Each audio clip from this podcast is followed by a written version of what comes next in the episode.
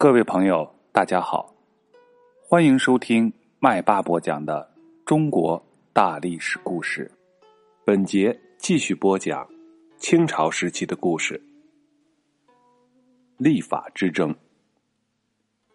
康熙皇帝是很聪明的一个人，他不但在安邦治国上是大有作为，还特别的喜欢学习新鲜的事物，特别。是对自然科学，他怎么会对自然科学感兴趣的呢？这就要从一次立法之争说起。在我国，古代科技水平本来是很高的，可是到了明末，科学技术水平渐渐的落在西方国家的后面了。明朝的历法用的是大统历，即元代科学家。郭守敬制定的授时历，他在明朝的时候被改称为大统历。大统历用了两百多年的时间，到了明末已经不很准确，需要修订了。那时候，西方到中国来的耶稣会传教士，为了赢得中国皇帝的重视，差不多都会想方设法传播西方文艺复兴时期的科学精华。明朝有名的科学家徐光启，从传教士利玛窦那里学到了很多的东西，又把一个叫做汤若望的传教士推荐给了明朝的皇帝。利玛窦是意大利人，汤若望是日耳曼人。汤若望根据比较先进的仪器和数学知识，也就是代数的知识，推算出来的日食节令。都比大统历和当时在中国流行的另一种历法回回历，这是主要流行在伊斯兰教国家的一种历法，比这两种历法都准确。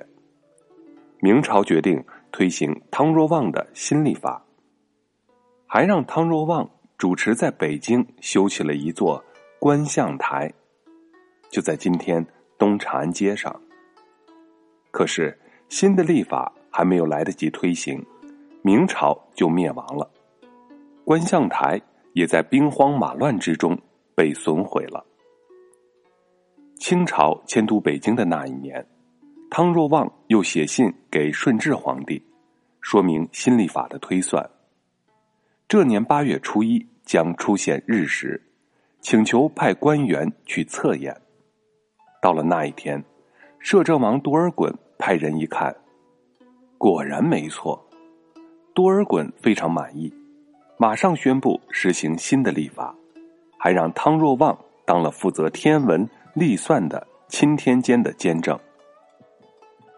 顺治皇帝亲政之后，更加信任汤若望，授给他了通玄法师的称号。而钦天监那些靠推行大统历和回回历混饭吃的守旧派的官员。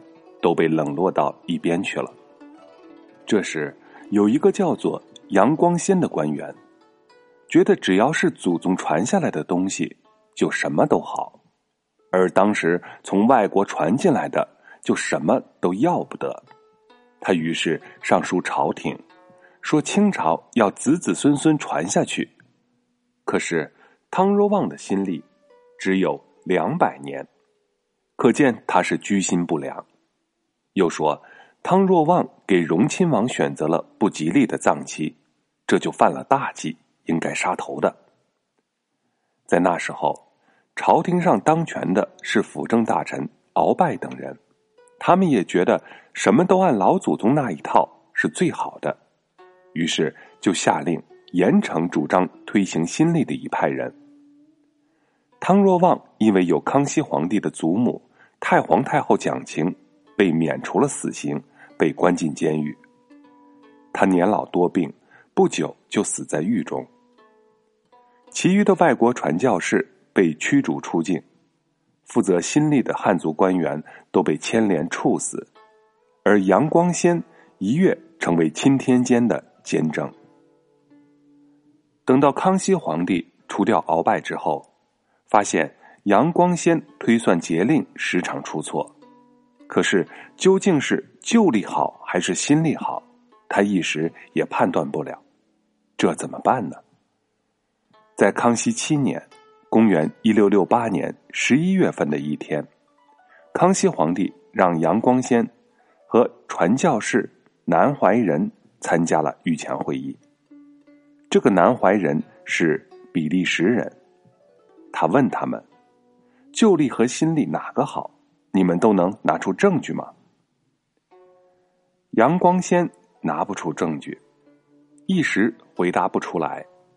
南怀仁却胸有成竹的说：“请皇上摆出两个日晷，让杨坚正和我分别算出明天正午日晷投影的位置。”看看我们谁的准确。康熙皇帝觉得他说的很有道理，当即回答：“好，明天就由礼部尚书等人当场验视。”第二天，礼部尚书带领众官员到午门上观看两个人的比试。杨光先虽然标出了一个投影的位置，但是他根本没有把握。他的心里七上八下的乱作一团。南怀仁因为懂得代数几何，倒是非常镇静。到了正午时分，日晷果然准确无误的投影在南怀仁标明的位置上，而杨光先推算的却相差的很远。杨光先看到这个情况，面色惨白，最后只说出一句。宁可无好立法，也不可使大清国有西洋人。南怀仁正在得意，没听清杨光先说的是什么。他对众人说：“今天是冬至，投影应该在二百四十度这个位置上。”又转过脸去问杨光先：“今年应该是十二月的闰月，可是按您的历法，却在明年的一月。”除此之外，您还把明年算成两个春分，两个秋分，不知是何道理呢？南怀仁滔滔不绝的讲着，那些厌世的官员却呆若木鸡，不知该如何回答。后来，康熙皇帝听说了，很感慨的说：“这么大的一个国家，这么多的大小官员，难道都不懂历算吗？”从此，他决定采用新的历法，还命令钦天监官员学习新历法，说在钦天监任职的人必须要学习天文历法，学习精熟的人才准以生用，学习不好的人是不准生用的。其实，在康熙皇帝下令让钦天监的官员学习之前，他自己已经开始学习了。他把南怀仁请到宫里，详细的询问西方科学是怎么回事从那以后，南怀仁每天在宫里用满语和汉语给康熙皇帝讲解天文学、几何学和静力学。康熙皇帝从五岁起开始读书，学习起来是非常爱刨根问底的。他熟读儒家经典，精通诗书礼乐骑射。还能熟练的运用汉文、满文、蒙古文、维吾尔文。这时候，他又很着迷的研究起西方科学了。他每天都会认真的解习题，研究欧几里得几何和阿基米德定律，还学会了使用一些主要的天文学仪器和数学仪器。开始，他只是在御花园里。测测亭子和假山。后来，每逢行军打仗或者出外巡视，他都会让侍卫随身背着一些仪器，以便能够随时测量太阳子午线的高度和周围地形地物的高度和方位。随行的大臣见到康熙皇帝能够熟练的使用各种仪器进行准确的测量，总是说。皇上真的是天资圣明啊！其实他们哪里知道，康熙皇帝在两年的时间里，每天都会研究两个小时的数学。康熙皇帝组织编撰了一本《数学经运》，他亲自担任了这部书的主编。这部书集中了当时中国和外国数学的代表作，成为清朝最重要的数学著作。那时候学数学的人都会拿它当做教科书。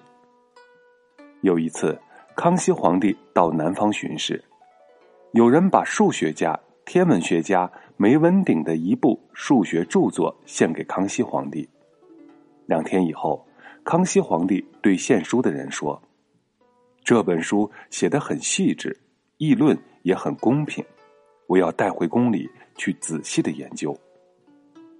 后来康熙再次南巡，就指明要见梅文鼎。他把已经七十多岁的梅文鼎请上龙舟，接连三天，从早到晚一起研究数学。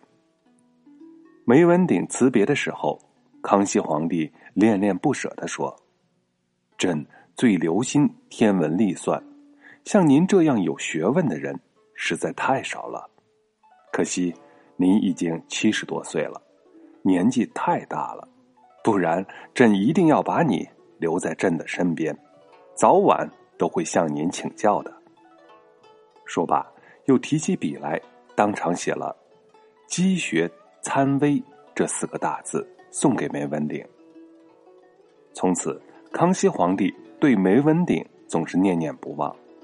第二年，他把梅文鼎的孙子梅觉成招到北京，在蒙养斋跟在他身边学数学。过了几年，康熙皇帝又编撰了介绍音律知识的《律吕正义》书，刚刚印好，他就拿出一部交给梅觉成说：“你祖父学识渊博。”把这部书寄给他，让他看看，能指出错处就更好了。梅觉成出生在数学世家，本来就有家学的底子，在经过康熙皇帝的指点，他的学问长进很快。康熙皇帝亲自把从传教士那里学来的代数的借根法传授给他，还告诉他说：“西洋人。”把借根法译成东来法，我想这可能是从东方传过去的吧。本来中国早就有天元术，这是计算高次方程的方法，到明朝以后被人们忘掉了。梅觉成听了康熙的话，很受启发，他回去找来天元术的书一看，心中的疑团顿时解开了。原来借根法和天元术就是一回事儿。在那个时候，凡是有一技之长的人，常常会被招到蒙养斋去办事。陈后耀和明安图年轻的时候都在蒙养斋待过，受到康熙皇帝的培养。后来，他们都成了很有造诣的数学家。康熙皇帝虽然推崇西方先进的天文、地法、数学，但是他不会墨守成规。每到一个节令的头一天，只要有条件，他都拿日晷亲自的验证。那次历法之争过去四十多年之后，到了康熙五十年（公元一七一一年），夏至五时三刻。康熙皇帝亲自验看日晷投影，发现了误差，他就对周围的人说：“西方历法大致准确，但时间久了也不能没有差错。你们看，今年夏至按西方历法应该是五时三刻，实际上是五时三刻九分，再过几十年就会差的更多了。”康熙皇帝对待科学和科学家能高度重视并采取严肃认真的态度，这在中国历代帝王中是很少见的。在康熙年间，中国的科学技术有了一些发展，出现了一批有成就的人。如果说康熙皇帝是我国历代皇帝中是最看重并且也是最懂得科学的人，是一点不过分的。不过，由于统治阶级的局限性，中国科学技术的发展在清朝时期实际上是受到了制约的，最终落后于西方的国家。好了，本节的故事就分享到这里，在下一节故事，麦霸要给大家分享踹将罢工的故事。